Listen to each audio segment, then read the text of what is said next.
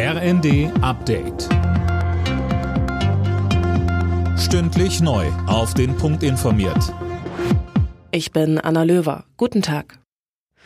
Auch Finanzminister Lindner spricht sich dafür aus, Altkanzler Schröder die Gelder für Büro und Mitarbeiter zu streichen. Grund Schröders weiterhin bestehende geschäftliche Verbindungen zu Russland. Mehr von Lisa Schwarzkopf. Wer offenbar an der Seite verbrecherischer Regierungen steht, kann nicht auf die Unterstützung des Staates zählen, so Lindner gegenüber den Funke-Zeitungen.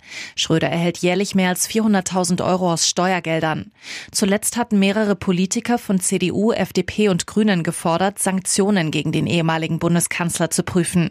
SPD-Chefin Esken hat Schröder unter anderem wegen seiner Tätigkeit für russische Staatskonzerne zum Austritt aus der Partei aufgefordert. In Deutschland werden jetzt ukrainische Soldaten ausgebildet für die Bedienung von Haubitzen und Radarsystemen. Die Soldaten werden von Nationalgardisten aus den USA trainiert, die vor der russischen Invasion in der Ukraine stationiert waren.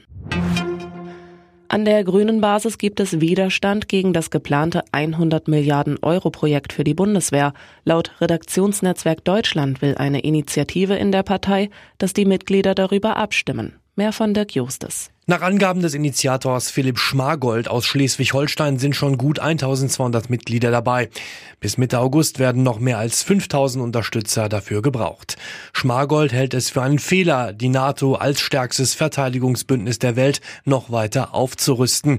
Der Länderrat der Grünen will sich heute bei einem Treffen in Düsseldorf mit dem Thema befassen.